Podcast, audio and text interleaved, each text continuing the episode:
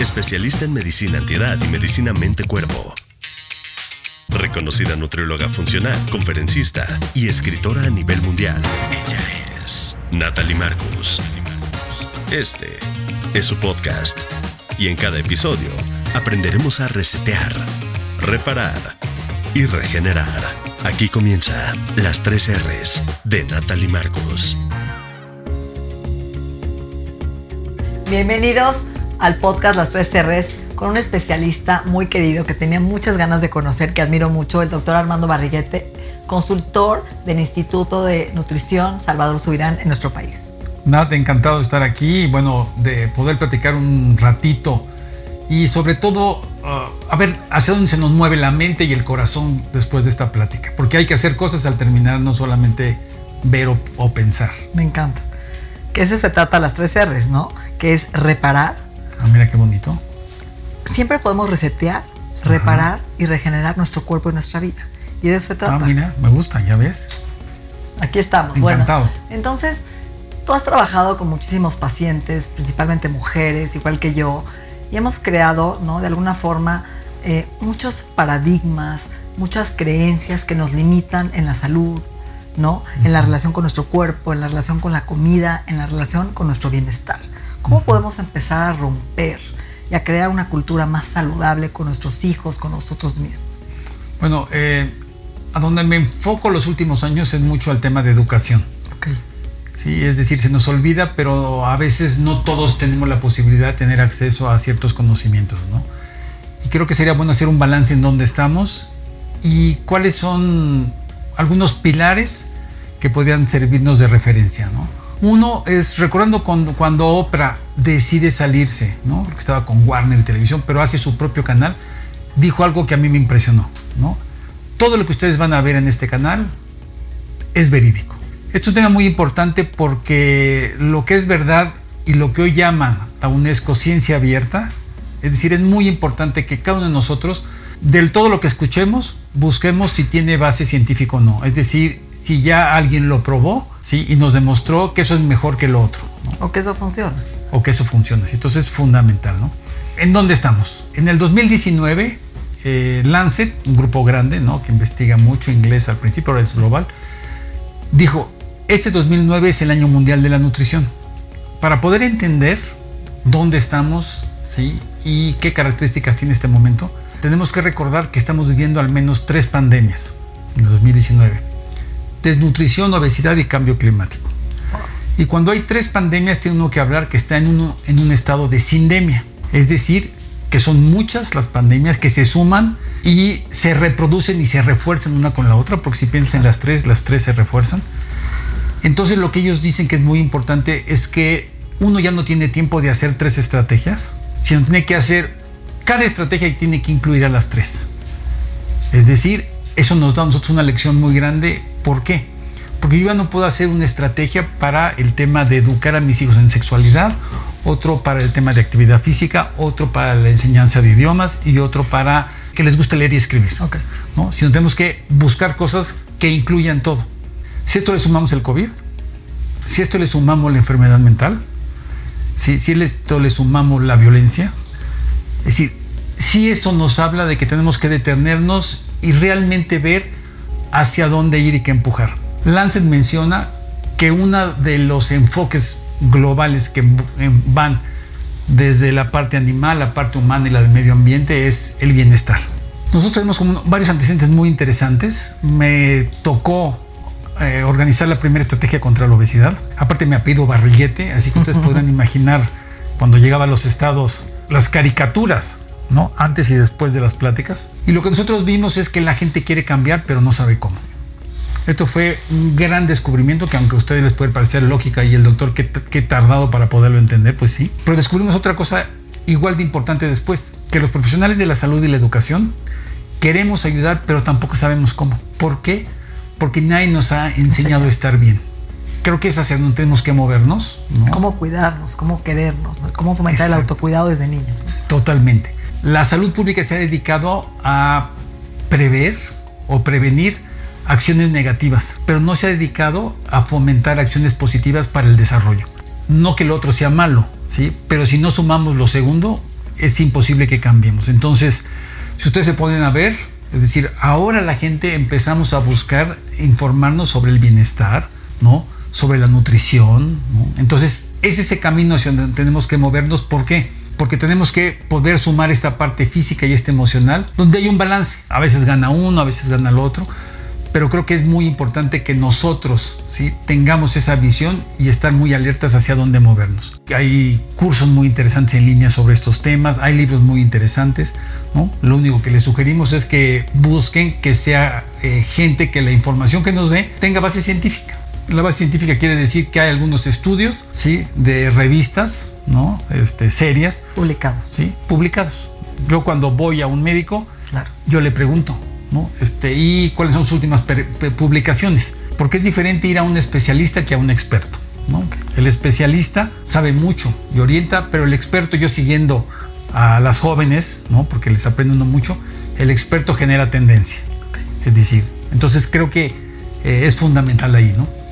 Y en dónde estamos en relación al impacto del COVID, en relación a nuestras adolescentes y nuestros adolescentes. Pues no sé ustedes, pero para mí lo más divertido de la escuela era el recreo, ¿no? Es decir, esa 100%. hora que tú decías, hijo, cuarto para las 12. Ya, ¿sí? me urge compartir mi lunch, a ver qué trajo mi amigo. Bueno, y el del sándwich rico, el del sándwich Exacto. feo, la niña bonita, la niña simpática, el- la El que, tra- cascarita. el que te traía, el que querías ver. Ándale, que querían ver, ¿no? Y te generalmente no, le sonreías a uno y te volteaba el otro y decías, no, me equivoqué de sonrisa.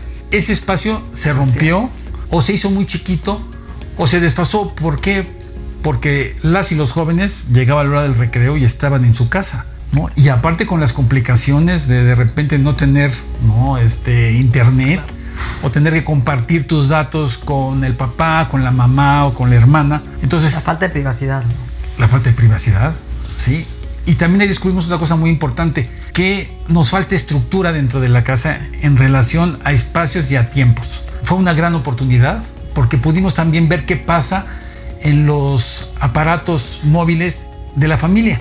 Es decir, qué ven, ¿no? ¿Cuánto tiempo ven? Porque se acercó todo. Entonces sí tuvo uno que decirle a nuestros hijos, oye, está guapísima, pero no le creas lo que te dice. O no le pongas mi tarjeta de crédito, ¿no? O no le puedes decir, disfruta con cuidado, aprende, ¿no? Igual a las niñas, ¿no? Es decir, y sí creo que es un espacio donde hay una gran oportunidad de poder generar límites y compartir experiencias con hijos e hijas en relación a redes sociales. Es decir, son maravillosas las redes sociales, pero como todo, tiene una parte positiva y una parte negativa. Entonces, y en este clavado a una fosa muy profunda que son las redes sociales, aprendimos muchas cosas, pero se volvió el cuerpo, la figura, el peso y la imagen, pues no sé si, si por 100 o por mil, para todos, porque todos hemos usado muchísimo más que antes. Es decir, hoy un gran remedio para los aparatos es esto, un libro.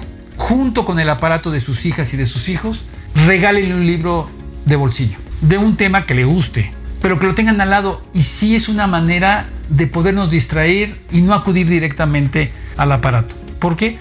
Porque es gesto y es reflejo. Y si es un libro más o menos bueno, no tiene que ser de 2000 hojas, ¿no? pero algo agradable. Sí creo que nuestros jóvenes también pueden regresar y que se acostumbren a ponerlo encima. Seguro. Pongo mi Encima. cel, saco mi libro, aparte un libro que me quepe en la bolsa, porque se llaman de bolsillo. Ok. Sí, es decir, que lo tengan. Hay temas maravillosos, en eso sí, México es una joya, América Latina, el Fondo de Cultura Económica, es decir, hay una cantidad de libros de todos los temas.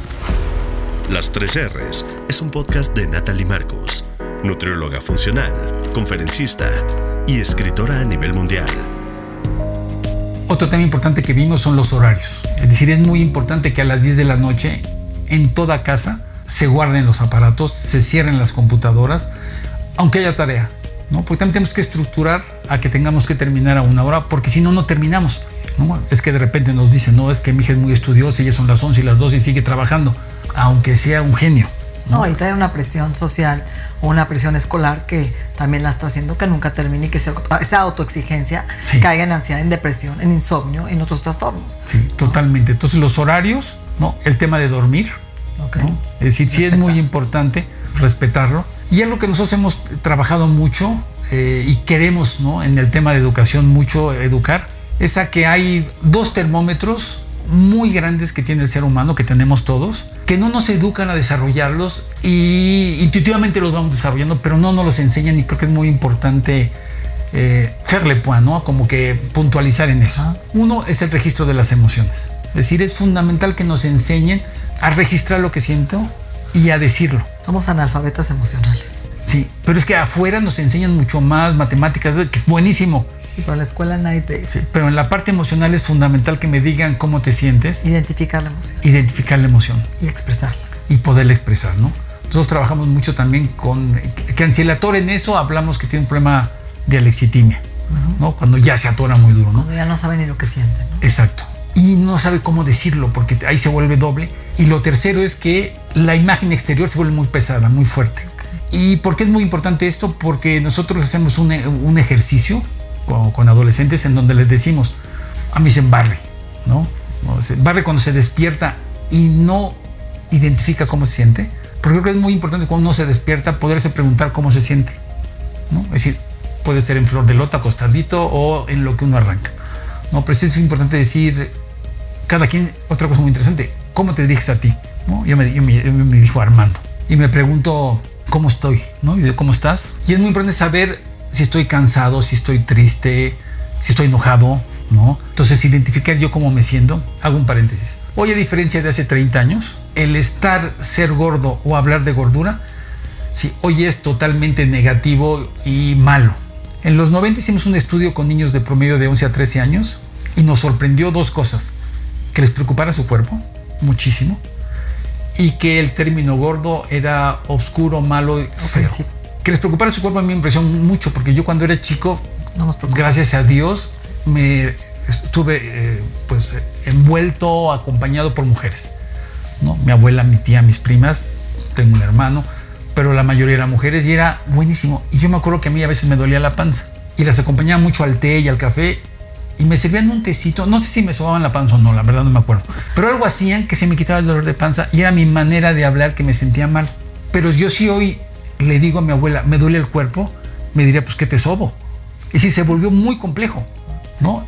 Y que el gordo sea un, término negativo también hubiera generado muchos problemas porque yo tengo gente muy querida que les decía gordito, gordita, ¿no? A mis hijos les digo gorditos, también flacuchos, este, a las perras les decimos gorditas, es decir, yo todavía me quedé, pero de mi equipo, de la, de la gente que conozco, a nadie se le ocurre decirle gordita, ¿no?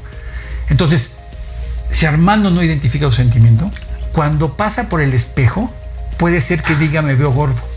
¿Por qué? Porque gordo representa el malestar, lo incómodo y lo feo al interior.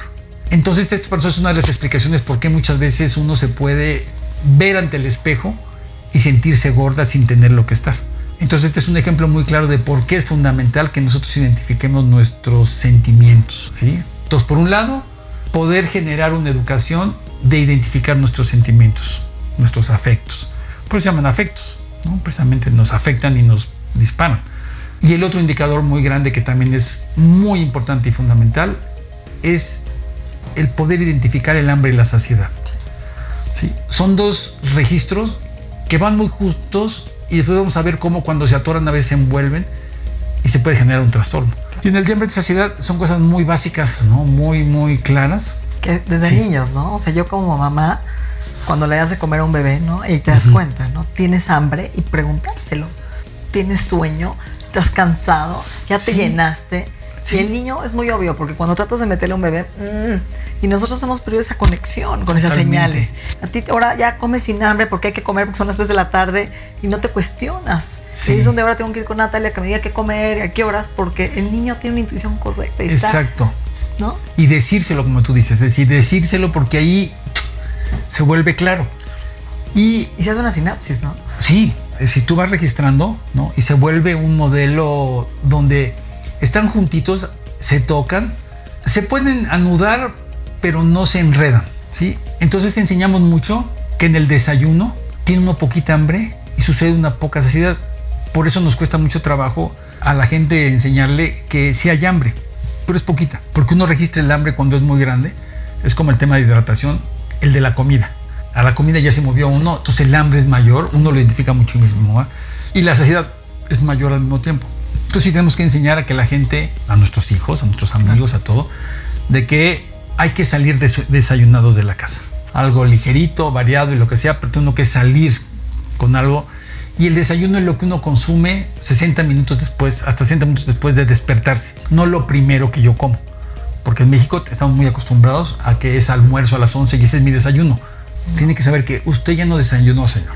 Y el no desayunar, sí, le manda órdenes allá al coco y a muchos lados donde dicen hay que guardar.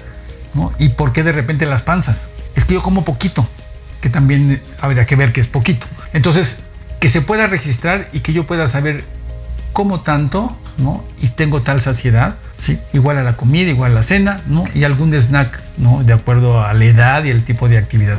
Entonces, estos dos registros eh, es algo que es importante que los desarrollemos, es importante que lo hagamos, porque esto no es prevenir algo malo, ¿no? sino incentivar algo muy bueno, en donde no se me va a cruzar el cable del hambre con el de los afectos. Y en el lado del hambre hay, pues. Una experiencia muy interesante. ¿Qué tan importante es la lactancia que nos dicen lactantes hasta los tres años? Sí, a ver, los médicos somos terribles, ¿no? Este, páseme al lactante, ¿no? se, llama, se llama Toñito, señor, ¿no? Páseme al lactante. Pero bueno, así somos, sí. Pero nos ayuda para ver la importancia de lo que es la lactancia. Entonces, el bebé o la bebé cuando está muy chiquita, llora. Llora porque siente tensión, que posteriormente va a descubrir que es hambre. Y aquí sucede un fenómeno maravilloso, que al poco tiempo descubre que al comer se le quita la tensión. Y sucede algo mágico que todo ser humano tiene en su cabeza, que cuando como se me quita la tensión. Entonces no hay ser humano que no hayamos comido de más en momentos de tensión. Es decir, a todos nos ha pasado que llegamos a una reunión, un cóctel y de repente volteo y hay un platito de cacahuates. Vuelvo a voltear y ya no están los cacahuates. Y la siguiente sorpresa es que no hay nadie al lado de mí. Te los comiste sin darte cuenta. Y la cuarta es que no me gustan los cacahuates. Entonces aquí vemos cómo la conducta alimentaria nos sirve para manejar nuestra atención. Entonces esto es fundamental. ¿Por qué? Porque tenemos que, por eso el proceso de lactancia es muy importante.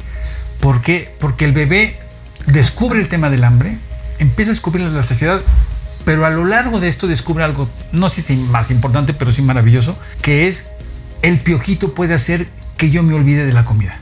Cuando la mamá o el papá, es decir, nosotros no, podemos eh, generar ese espacio, pero sí el del piojito. Cuando lo están acariciando, es que hay veces que el bebé se queda dormido y ya no comió. Descubre algo maravilloso. El calor, el contacto. Sí. que es más fuerte que la necesidad física. Entonces es maravilloso. ¿Por qué? Porque ahí es donde uno se da cuenta que yo puedo posponer o postergar necesidades físicas muy importantes, vitales, por unas más grandes que es la del amor, que es de la convivencia, el ser querido, el querer, la conexión con los otros, que, es maravilloso. Entonces vemos que todo esto a todos nos sucede, un poquito más, un poquito menos. Hoy es muy importante que todo este conocimiento que hemos ido recabando, es decir, yo se los platico, pero no soy yo, ¿no? Son mucha gente que he podido leer, maestros maravillosos y generosos que me han acompañado, enseñado, ¿no? Y lo que sea. Pero hoy sí lo sabemos que esto tiene evidencia científica y que esto nos sirve, ¿sí? A nosotros, pero sobre todo a nuestros hijos y a nuestros amigos y a nuestra familia. Es decir, la noción de compartir se vuelve aquí gigante. Estos procesos y estos fenómenos que nos hacen que estemos balanceados, hay más, ¿no? Ahorita menciono dos importantes para nuestro tema, sí, porque también está el sueño, está la actividad física, este, pero estos dos, ahora ¿no? Con el COVID y el encerrón, ustedes imagínenselo, se nos apachurraron. Es decir, nos cambiaron la medida del zapato, como si fuéramos japonesitas del siglo III, pero los dedos no nos dan. Entonces nuestros horarios, ¿sí? nuestros espacios para expresar, es decir, se nos apachurró y eso generó en todos nosotros, muchísimo más en los adolescentes y la tercera edad, porque dependen mucho más de esta red social. Entonces, ¿qué es lo que nosotros encontramos? Encontramos algo muy importante que en la punta del iceberg esté el miedo a engordar o ser gorda, en esta punta del iceberg, pero lo que está abajo que empuja esto, ¿sí? porque esta es la preocupación de todas nuestras jóvenes y de nuestros jóvenes hoy, que hay una parte positiva, ¿no? el tema de obesidad sí es un tema serio, este, el tema de, de sobrepeso es un tema delicado, pero lo que empuja este miedo es algo muy importante, que son principios básicos humanos, que es el miedo a que no me quieran, el miedo a no cumplir mis expectativas o la de mis papás, ¿sí? Y el miedo a fracasar. Entonces, todo esto se nos juntó y aparte se nos junta en un momento muy importante que es la adolescencia, cómo pertenecer. Es decir, es fundamental. ¿Qué es la identidad del adolescente? Sí, entonces no- nos sucede en el tema de la adolescencia, que es la adolescencia el momento en donde uno se va a, a inscribir socialmente, sexualmente y como comunidad. Es donde nosotros vemos que se nos atora y el tema de cuerpo, el tema de figura y el tema de peso toma una dimensión gigantesca y me recargo en la alimentación para manejar mi tensión. Sí, dos, mis papás están distraídos o ocupados o atorados buscando manejar sus tensiones. El tema del aislamiento por un lado y la hiperprofundidad dentro de las redes sociales. Entonces vemos que todo esto se nos atoró el barco y sí tenemos que regresar a poder reeducar y aprovechar qué es lo que ven mis hijos en redes sociales, aprovechar este, a asociarme más a ellos, ¿no? a caminar con ellos, a platicar más con ellos, no a enseñarles, sino a convivir más. Híjoles, pero a ver, te voy a contar. Mi hija me dice el otro día, ma, es que prendo mi teléfono y veo el Instagram y esta mujer blogger ya fue al baño, ya hizo ejercicio, ya fue al salón, ya se hizo manicure, ya fue a trabajar, ya se hizo un smoothie. O sea, son invencibles, ¿no? ¿Con quién me comparo? Porque Sí, tengo que haber hecho 17 cosas y son las 11. Y yo apenas estoy empezando a salir del gimnasio, por un decir, o de acabar mi clase, ¿no? No sé si es cierto. e- e- esa competencia, ese modelo con el que te comparas, que además no es verdad. Entonces es peligroso porque la distorsión ¿no? cognitiva de lo que veo en las redes sociales y de lo que hoy quiero para mí o debo de querer para mí, está causando un sinfín de trastornos mentales, desde depresión, ansiedad, angustia, TOC. Entonces, ¿hasta dónde? ¿No? Porque sí son muy buenas las redes sociales, pero creo que lo que estamos viviendo hoy es una sobreexigencia durísima. Sí. El modelo de mujer y de hombre que tengo que ser en cuerpo, en, en profesional, eh, en, en todos los aspectos. Sí, yo, yo creo que es un buen ejemplo porque en esta parte donde hablamos del iceberg, sí, este miedo a estar gorda, yo que todos tenemos que saber sí, que nos preocupa muchísimo que no nos quieran, que nos critiquen. Eh, yo tengo que saber que eso me da miedo para también saber que me puedo adelantar, pero no puedo evitarlo. Y también tiene que ser de los papás, porque yo, que Sí. trabajo con trastornos igual que tú, hemos visto que el rechazo mismo empieza más de los papás que de los amigos, ¿no? En donde quieres cumplir la expectativa de tu papá.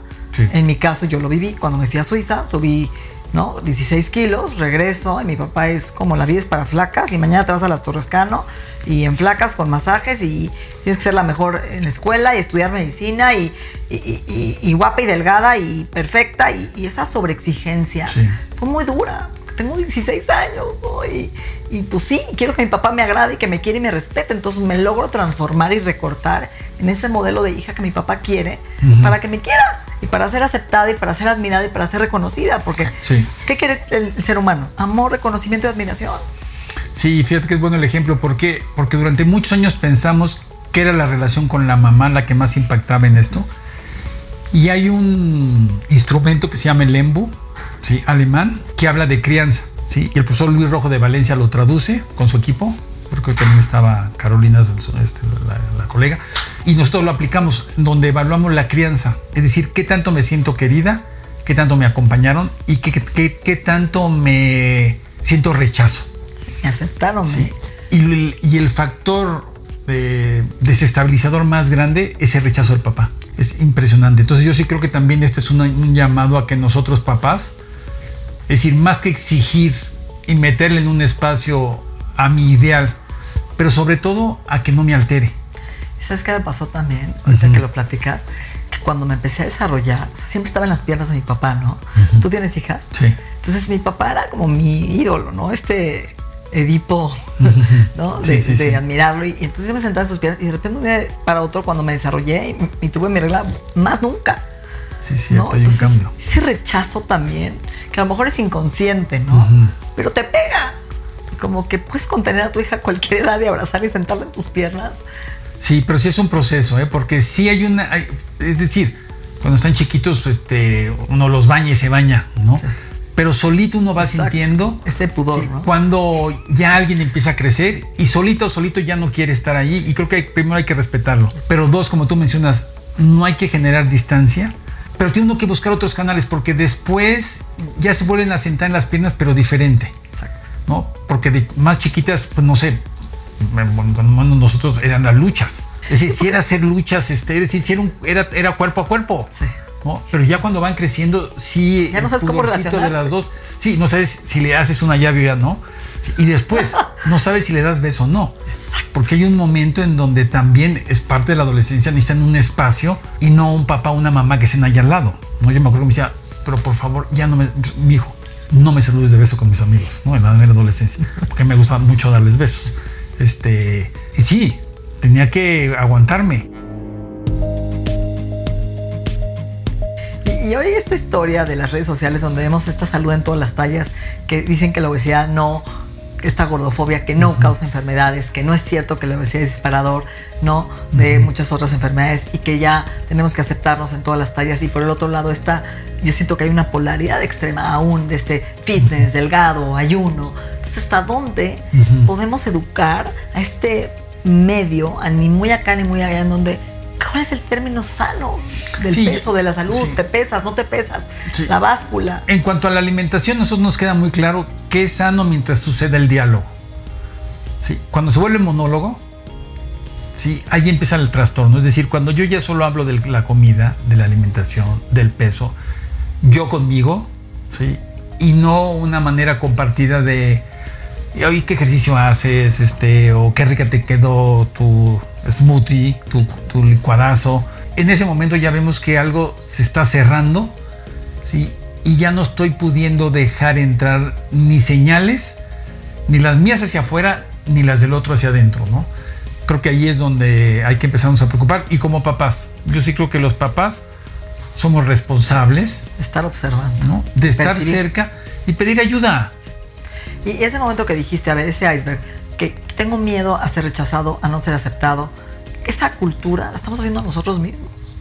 Porque no existía en mi época cuando iba a la escuela, ¿no? Ni el peso, ni el lunch que me llevaba yo, yo me llevaba un gansito, no hablábamos de peso. Y creo que hoy también como mamás, como cultura, como sociedad, hemos estereotipado y creado esa presión aún más de ser rechazado y no pertenecer. Es que como, como papás, desgraciadamente, creemos que podemos evitar que nuestros hijos pasen por crisis. Dos, la noción ideal y el pensar que todo puede uno tenerlo es muy importante. Es decir, yo no puedo ser Brad Pitt. ¿Sí? Es decir, y en algún momento sí quise ser Brad Pitt, pero tienes tú que pasar por ahí y poder decir, o me vuelvo un buen Armando. Y otra cosa que hemos visto que es interesante, ahorita me acordé, cuando éramos chicos en mi generación, nosotros buscábamos personajes a través de los libros, cuando éramos chiquitos, a través de las películas, para un día uno volverse a ser, ser uno su propio personaje. Pero un buen tiempo buscábamos personajes, ¿no? Teníamos, ¿no? El James Bond, teníamos este, los tres mosqueteros que estábamos más chiquitos a la hora de la lectura, el zorro y ese tipo de cosas. Hoy no pasan por ese proceso. Leen menos, ven menos y se permiten menos, o los papás permitimos menos que se identifiquen con personajes exitosos, que se lo crean que son casi el mismo, pero que dejen que el otro corra el riesgo. Es decir, cuando uno lee los tres mosqueteros, pasaban rozando. Hoy el niño quiere ser el tres mosquetero, pero consumiendo droga, poniéndose en riesgo de no sé qué, sexo inseguro, temas de violencia y de abuso, es decir, cosas muy graves. Y sí creo que tenemos que regresarlos, por eso que la importancia del libro. ¿no? Yo sí creo que ahorita el libro tiene un factor gigantesco en nuestras vidas que tiene que regresar. ¿No? Tiene que regresar porque tiene que ser un tema muy grande. ¿no? En, todas nuestras casas, ¿no? Siempre leemos ya libros. Yo me acuerdo un día mi hijo, ¿no? Patricio de repente regresó a la casa y me dice, "Pap, ¿cómo te fue? No, no pasé por el niño platicando. No, pues muy bien, no no qué". Y ya de repente se acordó, me dice, pero papá, rarísimo. Digo, ¿por qué? En esa casa leen y tiran los libros. Y dije, oye, ¿cómo le hacen o por qué? No, porque no había libros. Entonces, seguro los leen y los han de tirar, ¿no? Es decir, no percibía que en un Que no lugar leen. no, se le- no hubiera libros. Es decir, todos tenemos libros y si no los tenemos es muy momento para tenerlos. Es decir, hay unas colecciones maravillosas de acuerdo a las edades hoy. Hay libros infantiles maravillosos. El Fondo de Cultura Económica tiene toda una edición maravillosa. Sí, ahorita la CEP está empujando mucho, ¿no? Este, la secretaria empujando mucho a que se lea. Hay colecciones nuevas en las escuelas. Este, los precios están muy accesibles. es- Así que yo creo que una de las lecciones de esto, ¿no? identificar nuestras emociones, el hambre y saciedad y un libro en la mano. Es, es Y fundamental. un buen amigo. Ah, bueno, un buen amigo. Sí, un buen me amigo encanta. que, Sí, me encanta. ¿no? Buena que te asesore, que te ponga en tu lugar, que te cuide, Busca que una te amiga que escucha, que, te- te dé autoestima. Ándale. ¿Qué características tendría este buen amigo?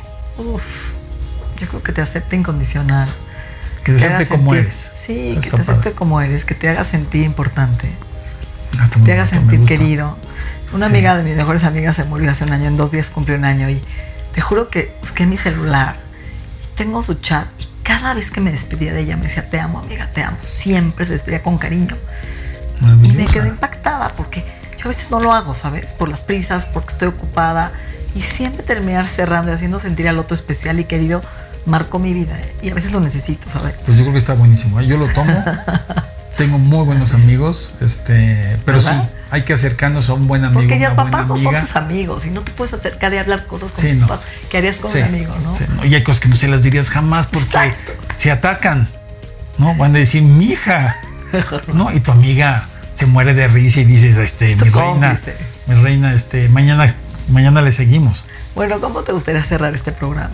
Bueno, primero agradecerte el espacio. Nat, me encantó. Tengo mi libro, ¿eh? Así Sí. que compren su buen amigo, que es Sí. mi libro, para Ah. entender la alimentación, del doctor Armando Barriguete. Sí, pero ¿cómo cerrar? Este, bueno, estamos en un estado de sindemia, es decir, muchas pandemias a la vez. ¿Es de verdad esto? Sí. Vamos a tener otra pandemia de este tipo infeccioso.